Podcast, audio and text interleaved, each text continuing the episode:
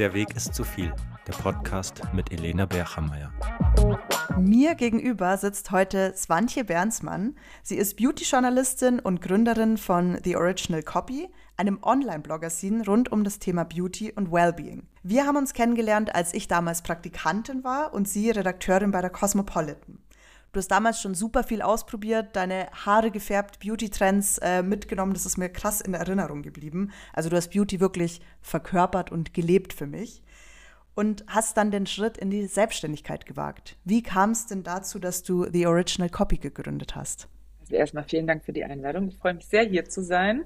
Und ja, ich war ich habe mich tatsächlich, das ist schön, dass du mich so erinnerst, ich habe mich selbst auch so in Erinnerung und mache das immer noch, dass ich sehr gern viel ausprobiere, gerade im Bereich Beauty. Und das war tatsächlich damals auch einer der Hauptmotivationen, die Original Copy zu gründen. Und zwar ähm, etwas auszuprobieren im Bereich Beauty, aber dann auch ehrlich darüber zu berichten. Also das hat mir bei der Cosmopolitan oder generell in der Magazinwelt immer ein bisschen gefehlt, dass man es ist natürlich schwierig, den Spagat zu schaffen zwischen Anzeigenkunden und äh, echten Fazits, aber es geht ja nicht darum, dass man Produkte oder Marken schlecht macht, sondern einfach die richtig einordnet, auch realistische äh, Erwartungshaltungen an Kosmetikprodukte setzt oder stellt und da war es damals irgendwie so, dass ich mir dachte, ja gut, das, was wir jetzt hier schreiben, das kann ich ja selber auch schreiben äh, und auch ehrlich ähm, Fazit zu Produkten geben. Genau, und dann habe ich gegründet und ähm, war natürlich auch klar, ich muss auch irgendwie Geld verdienen. Also ich hatte auch Anzeigenkunden, habe aber immer, und das mache ich jetzt das achte Jahr in Folge, äh, eigentlich erfolgreich immer mit den Marken davor besprochen, ihr müsst mir erst das Produkt schicken, ich muss es mir erst anschauen. Wenn ich es für gut befunden habe, können wir die Kooperation gerne machen. Aber natürlich fallen gewisse Marken auch aus ethischen oder ja, Nachhaltigkeitsgründen raus. Aber diese Produkte ähm, ja, möchte ich dann, also ich sage auch ganz oft, ganz ehrlich, seitdem ich gegründet habe auf Instagram, das Produkt würde ich euch jetzt nicht empfehlen oder es hat jetzt nichts getan für meine Haut oder es ist das Falsche für meine Haut oder wie auch immer. Mir hat einfach eine ehrliche Informationsquelle für Beauty-Produkte gefehlt. Genau. Ich finde, es ist ja auch bei Social Media total oft, das hatten wir gerade im Vorgespräch, dass einem da auch Sachen gezeigt und auch vorgelebt werden, die vielleicht so ein bisschen unrealistisch sind oder es kommen auch immer wieder Trends auf, die total toxisch und ungesund sind, weil man die einfach aufgrund des Körpertyps zum Beispiel gar nicht erreichen kann und sich total unter Druck setzt. Hast du auch manchmal das Gefühl, trotzdem irgendwie mithalten zu müssen oder hast du dich schon davon distanziert? Also davon habe ich mich wirklich komplett distanziert, weil ich relativ schnell am Anfang gemerkt habe, also da die ersten Monate, Jahre war es wirklich so, dass ich ganz viel nach links und rechts geschaut habe, eben, was machen die Kollegen, was machen die, wie wachsen die auf Instagram, was machen die für tolle Reels, bliblablub. Also, und das, du wirst das nie erreichen, was die anderen machen, weil die anderen machen ihr Ding und ich bin dann ganz gut damit gefahren, einfach zu sagen, hey, ich höre jetzt auf. Es kippt auch ganz schnell in was Krankhaftes oder in was ganz Ungesundes, dass man die ganze Zeit schaut und vergleicht, weil du nie bei dir selber ankommst. Ja, also du findest auch gar nicht raus, was ist deine eigene Stärke, ähm, sondern kopierst ja eigentlich die ganze Zeit nur. Und das war für mich dann so, hey, okay, ich muss einfach aufhören. Ich muss wirklich aufhören zu gucken, was machen die Kollegen und andere, sondern ich muss einfach das machen, was in mir steckt. Ich habe äh, meines Erachtens ganz gutes ästhetisches Auge und wenn ich das für mich einfach äh, quasi ähm, verfolge und mein eigenes Ding mache, dann ähm, ist das, glaube ich, was ganz Gesundes und dann kann ich eigentlich nur Erfolg haben. Und ja, jetzt bin ich im achten oder neunten Jahr, ich mache das immer noch. Also ich glaube, das ist Erfolg genug, dass man quasi da so lange bestehen bleibt.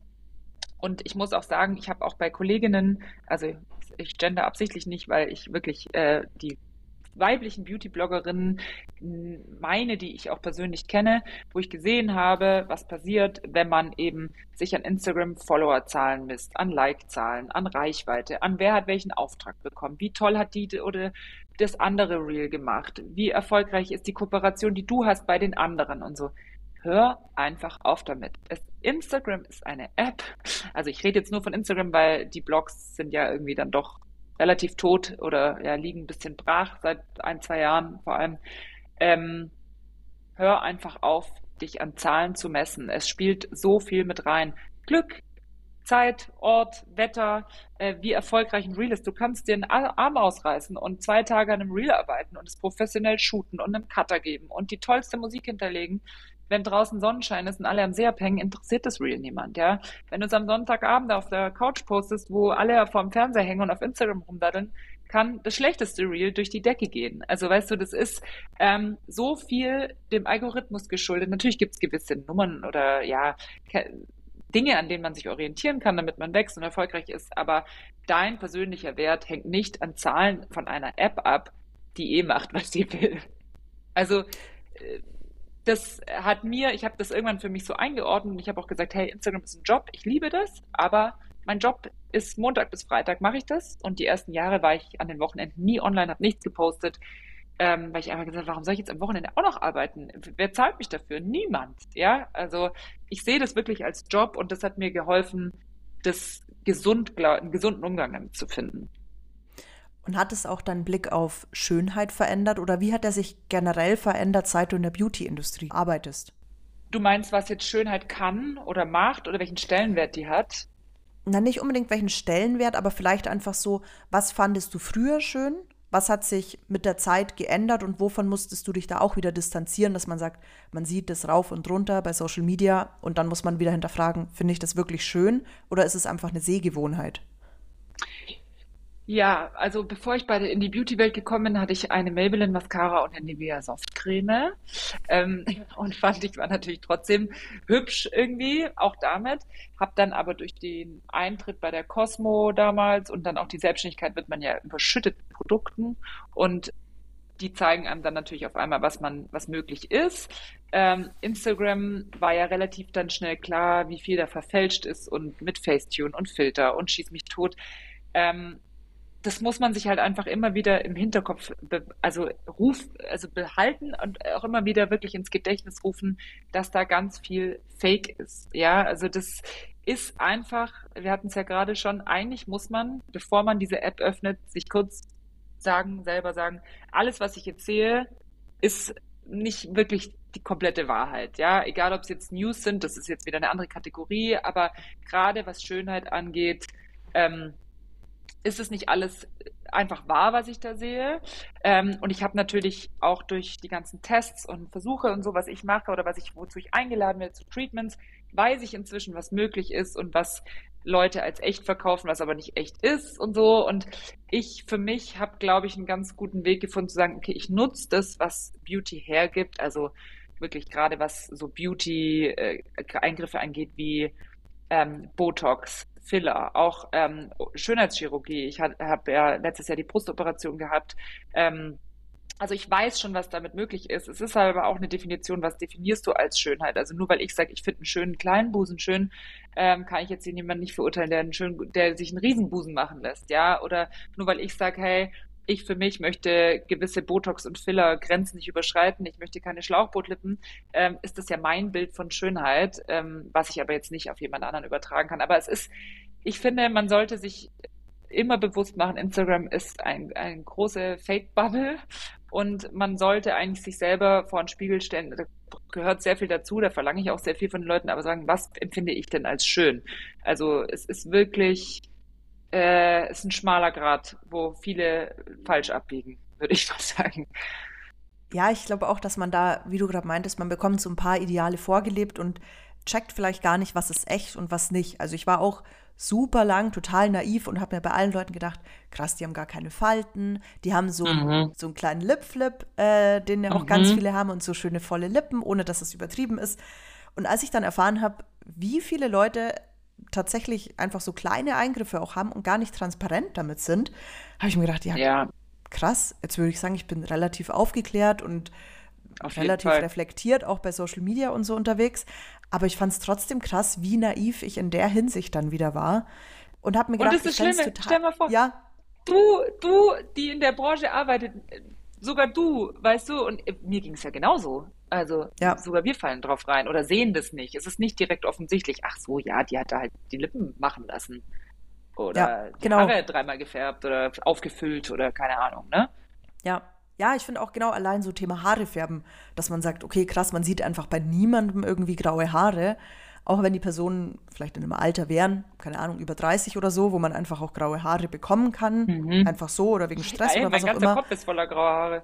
Also, ich habe auch super viele und denke mir so, krass, ja. ich überfärb's auch, weil ich das nirgendwo anders sehe, dass man mit 30 einfach auch schon eine gute Handvoll graue Haare hat mittlerweile. Mhm. Ja. Wie hast du es aber für dich so geschafft, offen mit den ganzen Themen umzugehen? Also ich habe es ja auch bei der Anfrage auch geschrieben, dass ich es total ehrlich fand einfach, wie offen du zum Beispiel mit der Brust-OP umgegangen bist und wie du die Leute mhm. mitgenommen hast und einfach auch erklärt hast, okay, das finde ich schön und auch immer dazu gesagt hast, das ist aber nicht das Ideal, das für alle gelten muss und so. War es trotzdem eine Überwindung für dich, das so offen zu teilen?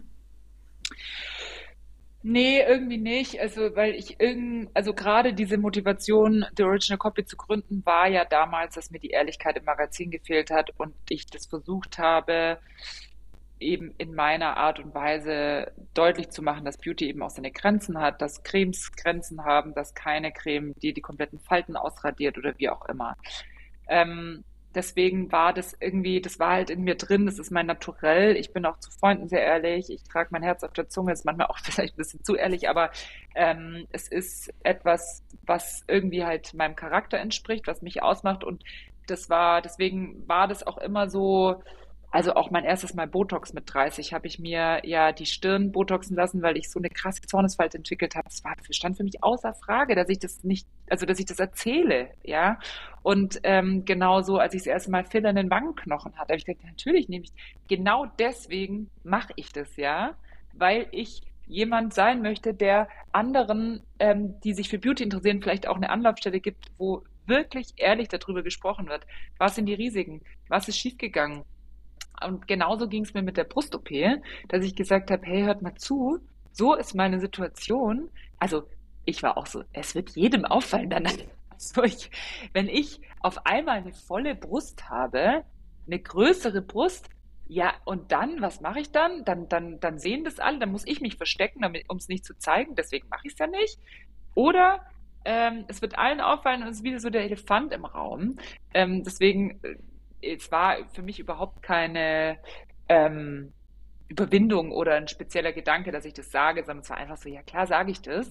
Ähm, und wenn wir schon dabei sind, kann ich dir auch sagen, dass da in der nächsten Woche, ich weiß gar nicht, wann der Podcast rauskommt, aber ähm, ich hatte ein, zwei, drei kleine Umwege im Nachgang mit der Brust, ähm, weil ich da eine sehr große Entzündung hatte und ein Implantat entfernt werden musste in einer Notoperation und ich dann zehn Monate keine Brust hatte und sie Jetzt im September wurde ich wieder operiert, also ich hatte drei Operationen.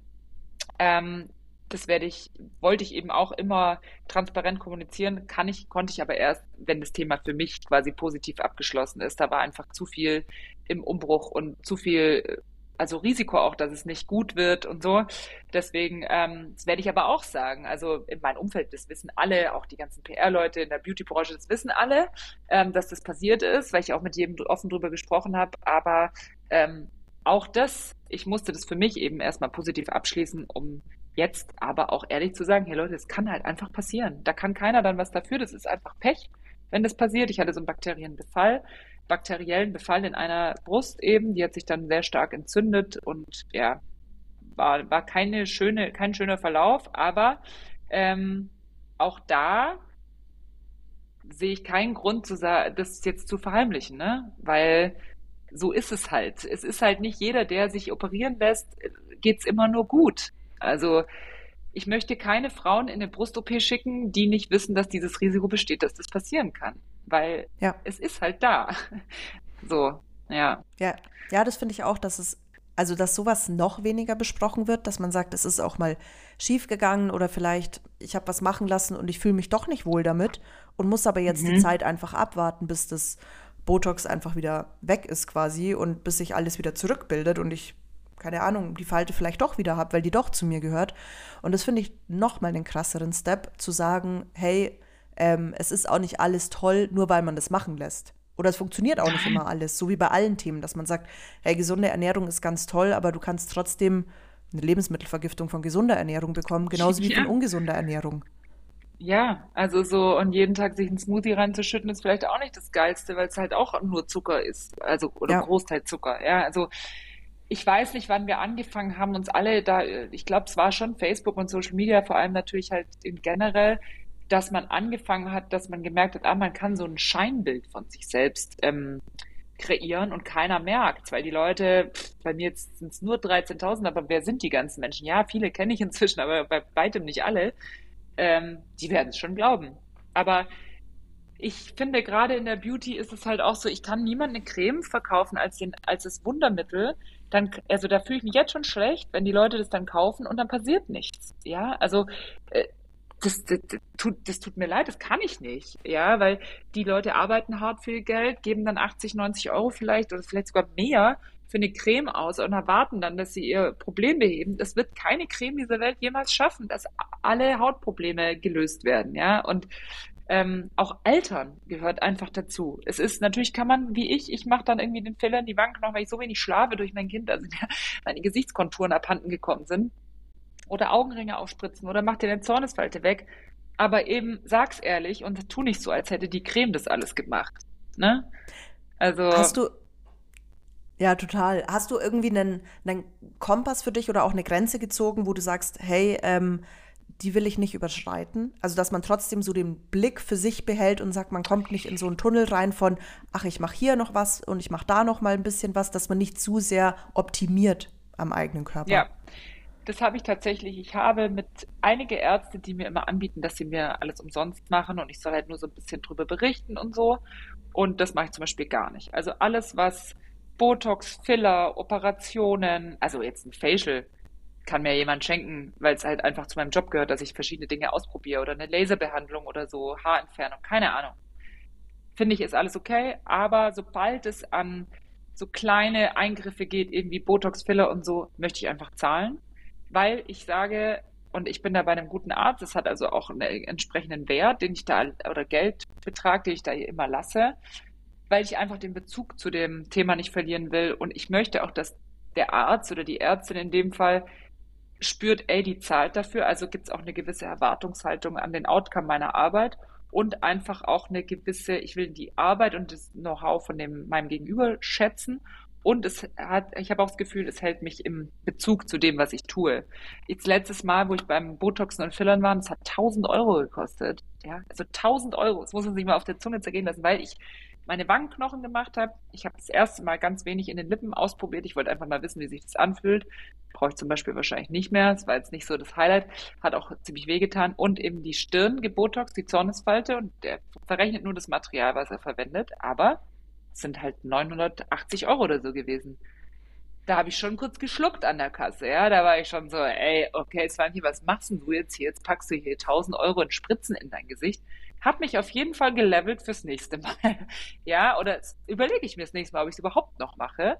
Wenn er mir das jetzt schenkt, ja, dann mache ich beim ersten Mal schon einen Termin fürs nächste Mal. Ja, weißt du, ich meine, ja, weil ich mir denke, so, ja, so, also ich möchte für solche Dinge immer bezahlen, weil es das Gefühl, ich habe das Gefühl, es hält mich in der Balance, leiste ich mir das, steht es im, ähm, also im Gegenwert zu dem, was ich davon habe, kann ich mir das leisten? Muss das sein? Für was könnte ich das Geld sonst ausgeben? Das ist so ein bisschen meine, meine Regel, an der ich mich orientiere.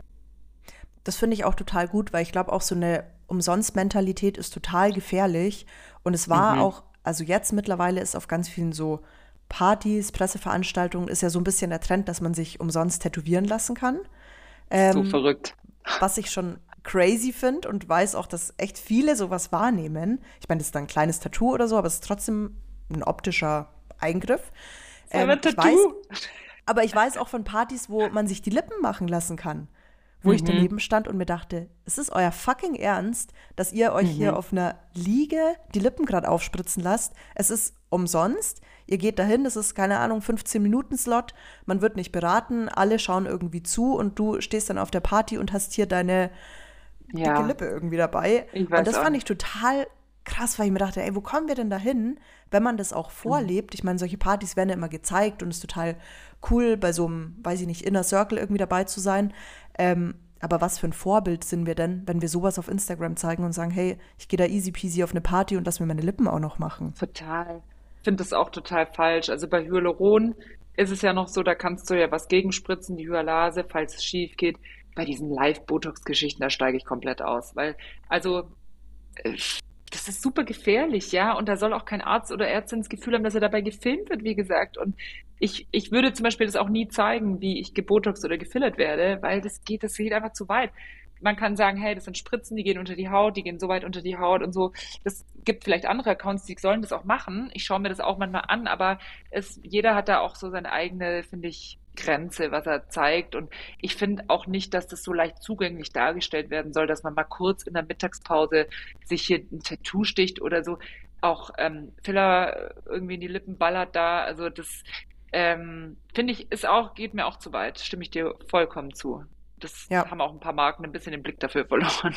Ja, finde ich leider auch, dass es so ein, ja, irgendwie so ein Social Media Phänomen ist, wo man sagt, das befeuert natürlich die ganze Industrie und so diesen Trend auch, dass man sagt, dass so, ja, so eine, Le eine Leichtigkeit ist vielleicht das falsche Wort, so eine toxische Leichtigkeit dahinter. Ja, ja. Ähm, ja, ja, irgendwie verrückt, in welche Richtung das teilweise geht. Mhm, du hast es ja vorhin auch. im Vorgespräch haben wir auch ganz viel über Sport und so geredet, dass dir das auch total dabei hilft, dich wohlzufühlen und einfach so dein, mhm. dein Körpergefühl zu stärken und auch beizubehalten. Du hast aber auch angesprochen, dass du so einen Hang dazu hast, das vielleicht auch so ein bisschen zu viel zu machen. Und mhm. dass man sagt, man entwickelt so eine Sucht, was ich auch von ein paar Leuten weiß, die Marathon laufen und wahnsinnig viel Sport machen, dass man sagt, es ist zwar irgendwie ein schönes Gefühl, dieses Glücksgefühl, was ausgeschüttet wird, nachdem man süchtig wird, aber es kann ja trotzdem auch irgendwie umschwenken. Wie schaffst du es da eine Grenze für dich zu ziehen und zu sagen, hey, es geht trotzdem noch um mein Wohlbefinden? Ich glaube, die schaffe ich noch nicht. Also das ist tatsächlich eins der wenigen Dinge, das hatte ich dir ja vorher auch gesagt, entweder mache ich Dinge ganz oder gar nicht. Das hat für vieles positive Auswirkungen, zum Beispiel, dass bei uns zu Hause immer sehr aufgeräumt ist, immer alles so auf dem Stand ist, ne? nichts bleibt liegen, weil ich halt sehr schnell in so Follow-ups oder To-Do-Listen abhaken bin. Aber gerade beim Sport, also ich habe auf jeden Fall eine Sportsucht entwickelt, das steht außer Frage. Ich muss dazu sagen, dass ich halt früher sehr viel mehr gewogen habe und endlich letztes oder vor zwei Jahren mein Gym gefunden habe, wo ich wirklich angekommen bin, wo ich einen Effekt habe, wo es Spaß macht, wo es die Trainer interessiert, wirklich, wie du vorankommst, wie du trainierst und alles aber mit so einer Leichtigkeit, ähm, dass es wirklich süchtig gemacht hat, auch den Effekt im Körper zu haben. Und ich würde nicht sagen, dass ich das schon unter Kontrolle habe. Also bei mir ist es wirklich so ein Tag, wo ich, ich mache Montag bis Samstag Sport, Sonntag mache ich nichts, aber es kann auch nur mal eine halbe Stunde irgendwas Kleines sein, aber ich habe immer ähm, das Bedürfnis, was zu machen. Ich habe einerseits halt Riesenfreude am Sport selber. Also während ich Sport mache, es ist jetzt keine Qual. Das ist natürlich schon mal ein etwas, was mir halt ja Freude bereitet, einmal am Tag. Aber ich sollte schon mehr Pausen machen und es gelingt mir nicht. Und das ist schon etwas, wo ich mich frage, wie ich das schaffe. Also das, das kriege ich noch nicht hin. Was glaubst ja. du aber, was so ein, so ein Hebel oder so ein Tipp für dich selber sein kann, wenn du jetzt schon so super reflektierst, äh, reflektiert damit umgehst und sagst, hey, ich habe das schon erkannt, hast du irgendwie Tipps auch, die du selber befolgst?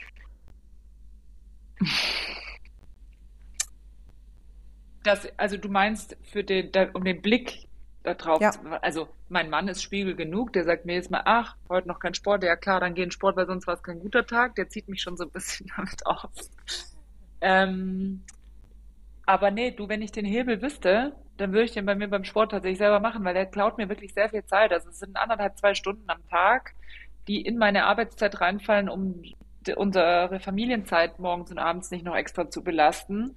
Die schneide ich mir auch jeden Tag aus den Rippen und manchmal bräuchte ich die für andere Dinge und renne dann aber eher in Sport, als die wichtigen Dinge zu tun. Deswegen, wenn du den entscheidenden Tipp hast, dann sag ihn mir bitte. Ich glaube Leider tatsächlich, dass es besser wird. Ich hatte halt letztes Jahr, bevor ich die Brust-OP hatte, dann darf man ja drei Monate keinen Sport machen, hatte ich wirklich so den absoluten Peak. Also meine schlimmste Phase war, da habe ich, glaube ich, 110 Kilo gewogen und da habe ich 72 Kilo gewogen. Und war halt, ich bestand eigentlich nur aus Muskeln. Also ich hatte, glaube ich, einen Körperfettanteil von, was hat mein Trainer gesagt? Ich, ich, ich wiege mich nie. Das ist ein entscheidender Faktor, der sehr gut zu einem eigenen guten Körpergefühl dazu beiträgt, wie ich finde. Ähm, er meinte, wahrscheinlich hattest du so 5% Körperfett, also wirklich sehr, sehr wenig. Ich habe wirklich Muskeln und Knochen, ja.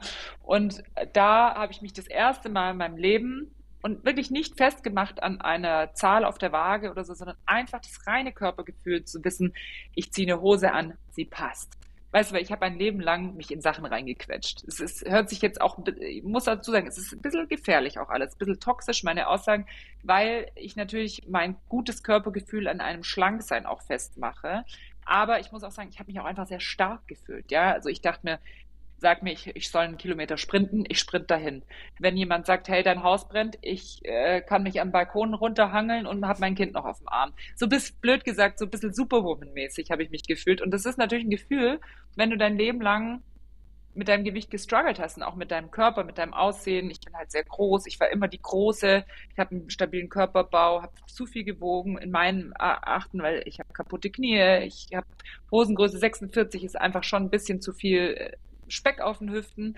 Ähm, weil ich einfach auch gesundheitliche Ausmaße davon getragen habe, daran mache ich das fest vor allem, ähm, war das halt etwas, wo ich gesagt habe, das ist eigentlich für mich das Ultimo, an Körpergefühl, an Lebensgefühl, an Kraft, an Selbstbewusstsein. Und deswegen, nachdem ich jetzt diese Brust-OPs hatte, es waren drei Stück insgesamt, musste ich jedes Mal so eine lange Pause machen, dass ich natürlich meine Cardio verloren habe, meine Muskeln sind natürlich zurückgegangen. Es war auch vollkommen fein. Ich wusste immer, ich komme da irgendwann wieder hin.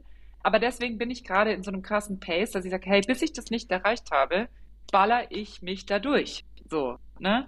Und da bin ich eben gerade drin. Und ich glaube, wenn ich das erreicht habe, und ich bin wirklich kurz davor, also ich habe das Gefühl, ich brauche noch so ein, zwei Workouts, äh, passend zu Weihnachten ähm, und zur Lebkuchensaison, ähm, habe ich das eigentlich für mich erreicht, dann wird es auch wieder entspannter. Dann skippe ich, also das habe ich mir fest vorgenommen, dann skippe ich auch mal ein Workout und so. Das ist dann nicht mehr so fest da dran genagelt, aber ich bin ein sehr ehrgeiziger Mensch und wenn ich das nicht erreicht habe, dann mache ich das halt. Ich zwinge mich wirklich. Ich bin manchmal so, eigentlich sollte ich heute laufen gehen, ich will eigentlich aber nicht, aber ich gehe trotzdem und ich zwinge mich und ich bewundere auch ein bisschen die eigene Disziplin, die ich da an den Tag lege. Es schafft man, schaffen auch voll wenige, aber manchmal wäre es gesünder, ich würde es dann einfach lassen. Ja, aber ja, wie gesagt, ganz oder gar nicht bei mir. Und ist es für dich auch manchmal einfach so ein Ausgleich? Du bist ja auch Mutter und dass man sagt, es ist so die Zeit für dich auch abseits vom Job und man kann sich einfach mal auspowern, Kopf ausschalten und ja, kann irgendwie sein eigenes Tempo hinlegen, weil es nicht ja, fremdbestimmt ist. Auf jeden ist. Fall.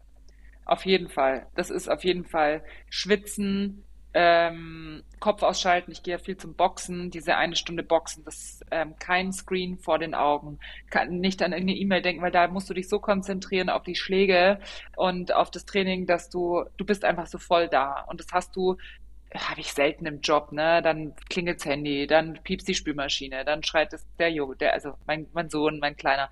So, du bist nie so im Fokus wie in dieser einen Stunde. Und das ist auf jeden Fall, was ich für mich tue. Aber es ist ja auch so, dass ich in diesem Gym eben auch Teilhaberin bin und ähm, auch die Vermarktung, also den ganzen Marketingjob mache. Und es ist auch eben, es ist so eine Mischung aus, ich arbeite ja trotzdem weiter oder ich sehe meine Kollegen dort, mit denen ich auch viel zu besprechen habe und so und mache dann einen Workout, also mache dann was für mich und hänge dann vielleicht danach nochmal eine Stunde dran für irgendein Meeting oder so. Es ist so eine, so eine Mischung. Also ich gehe da wahnsinnig gerne hin, um mich auszubauen, aber eben auch, äh, um einem, einfach meinen Aufgaben gerecht zu werden.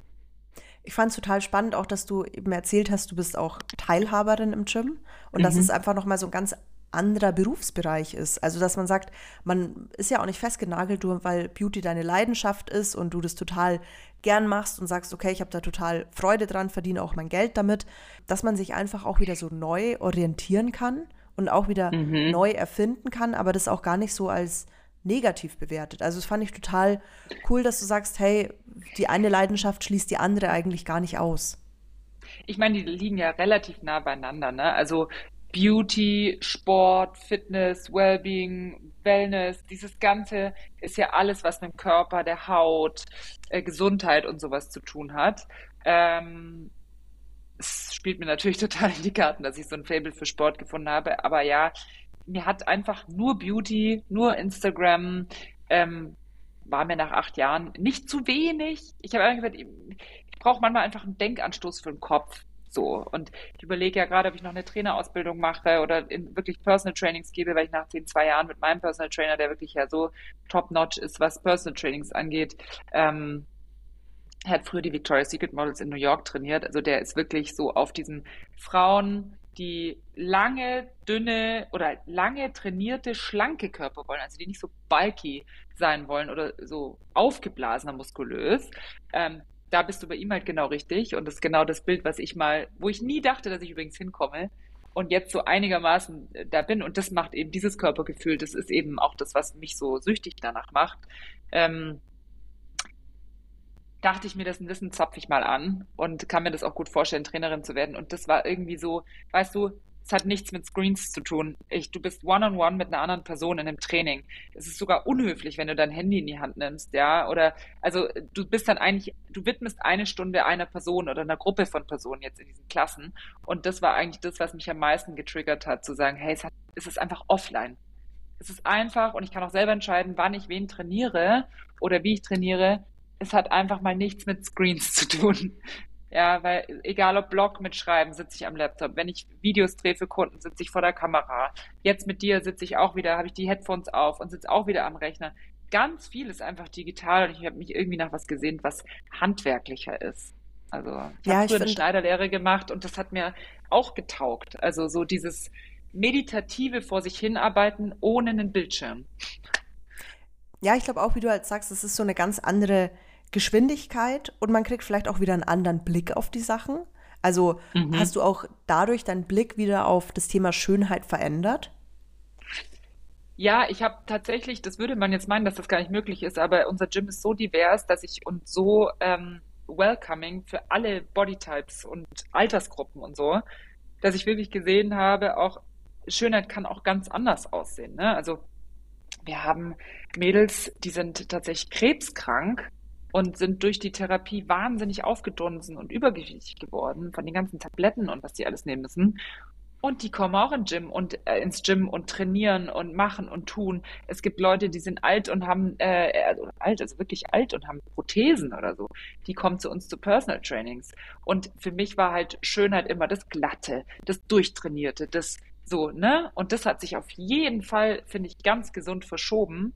Auch zu sehen, wie trainieren andere, was definieren die als schön. Es ist einfach sehr eye-opening äh, gewesen, zu sehen, nicht dieses klassische Gym, am Ende müssen alle schlank und dünn und sweaty und möglichst, ja, so poliert sein. Das hat mich auch in anderen Gyms, hat mich immer so gestresst, dass dieser Druck da die ganze Zeit da war. Ja, und so ist es halt bei uns eben nicht. Und deswegen bin ich da auch so, glaube ich, so angekommen. Es sieht immer so aus, als wären da nur trainierte Leute. Also wir versuchen das schon auch anders darzustellen. Aber bei uns trainiert der 65-jährige Unternehmensberater mit der 18-jährigen Yoga-Studentin äh, in der gleichen Klasse nebeneinander und die sehen natürlich komplett anders aus, ja. Und du siehst Leute, du siehst das wahre Gesicht, wenn sie schwitzen. Spätestens dann ähm, fließt die Fassade davon. Weißt du, ich meine? Also spätestens dann und das hat auf jeden Fall meinen Blick auf Beauty ganz gut reguliert, würde ich sagen. Oder anders verschoben, ja. Das finde ich auch total gut, dass man sagt, das ist auch Sport oder Schlanksein ist nicht mehr an, oder es trennt man mittlerweile einfach so ein bisschen von dem Ideal, weil man ja auch nie weiß, eben, was steckt hinter einem Körper, welche Geschichte hat die Person, was hat die Person erlebt. Und das finde ich auch total krass, wie das aber so in den Köpfen verankert ist. Also welchem mhm. Schönheitsideal wir eigentlich folgen was wir als schön für uns definieren, was wir auch erreichen wollen, was man aber vielleicht gar nicht erreichen kann, weil man sagt, weiß ich nicht, ich baue gar nicht so schnell Muskeln auf, weil mein Körpertyp das gar nicht mhm. hergibt. Und das finde ich total wichtig und richtig, dass sich das auch so verschiebt. Und mhm. vielleicht um das Thema so ein bisschen, naja, abzuschließen oder auch zu sagen, die Folge kommt ja auch raus, wenn also wenn das neue Jahr gestartet hat und der Januar mhm. läuft und alle ihre guten Vorsätze haben und dann wahrscheinlich nach zwei Wochen keinen Bock mehr auf Gym haben und ihre Diät nicht mehr einhalten und so, weil es einfach total ungesund ist, das alles zu machen. Hast du irgendwie einen, ja, einen Tipp für die HörerInnen, wie man so bei sich bleiben kann und sagen kann, ich kann mir Ziele stecken, die aber meine eigenen Ziele sind und nicht von anderen so beeinflusst? Ja, ich glaube, man muss äh, also das Handy weglegen und sich wirklich fragen, was möchte ich für mich? Also möchte ich wirklich äh, Gewicht verlieren, ähm, um in eine Hose von früher wieder reinzupassen, die ich aus meinen Teenagerjahren habe, oder möchte ich Gewicht verlieren, weil ähm, die eine Influencerin jetzt gerade gesagt hat, äh, mit dem Shake verlierst du fünf Kilo in zwei Wochen. Also so, das ist wirklich, es, und das ist so, so schwer, sich von all diesen Einflüssen ähm, frei zu machen. Ich kenne das sehr gut. Einmal in Instagram drin hast du fünf neue Ziele. Ja, jetzt müsst ihr auf einmal jeden Tag Supplements nehmen, Hyaluronpulver, was äh, Kollagenpulver, was jetzt alle äh, in sich reinschütten. Das brauche ich auch noch eins, damit die Haut schön glatt wird und so. Ich glaube, man muss wirklich in den ganz ehrlichen Austausch mit sich selber gehen und wirklich sagen, hey, was ist realistisch für mich zu erreichen. Ja, man kann natürlich groß träumen, äh, keine Frage, aber wirklich sich nicht zu überfordern. Auch dieses versuche ich auch bei uns im Gym und auch bei mir, die Original Copy, also Beauty-Blog mäßig, realistische Erwartungen zu haben. Und das ist das Jahr, also das, das, eine Reise zu sich selber ist ja kein Sprint, den du jedes Jahr am Anfang des Jahres versuchst hinzulegen und dann angekommen bist Ende Januar. So funktioniert das ja nicht, sondern äh, zum Beispiel mich hat es jetzt zwei, drei Jahre gebraucht, um diese ganze Body Transformation zu durchlaufen, also die Brust-OP mit all ihren Folgen. Dreimal Sport wieder angefangen, ne, wieder zugenommen, wieder abgenommen. Ähm, den richtigen Trainingsmodus zu finden. Ich bin auch noch nicht ange also angekommen, grob ja, aber ich glaube, also es hängt natürlich auch viel mit deinem eigenen Alltag ab. Wie, wie oft schaffe ich Sport? Wie oft schaffe ich einen Facial? Wie viel kann ich mir überhaupt leisten? Also was für Mitgliedschaften kann ich mir leisten? Was für Beautybehandlung? Es ist einfach, es wird einem so viel vorgegaukelt, aber das kostet alles ein wahnsinnig großes Geld, äh, äh wahnsinnig viel Geld. Ähm, und es ist einfach manchmal gar nicht kompatibel mit deinem eigenen Leben, was andere dir vorleben. Also bevor es nur in Stress ausartet, wird es dir leider nicht, ähm, es wird dir nicht gut tun. Ja, also so sich wirklich, also die Erwartungshaltung eigentlich matchen oder synchronisieren mit deinem realen Leben, wo keine Influencer dir Input geben oder dir irgendwas anderes vorleben. Ich glaube, das ist das Gesündeste. Und sich nicht zu stressen. Es passiert nicht von heute auf morgen. Dieser Wandel und sich auch wirklich bewusst machen, äh, die Menschen brauchen im Schnitt 21 Tage, um Gewohnheiten zu durchbrechen. Und wenn man es mal nicht schafft, dann ist es halt, dann probier es nächsten Monat nochmal oder so. Also man muss sich Zeit geben und wirklich einfach auch etwas ja, nachsichtig mit sich selber sein. Ja. Sehr gut. Vielen, vielen Dank für deine Tipps und auch für deine Zeit. Natürlich. Und die tolle Podcast-Folge. Sehr gerne.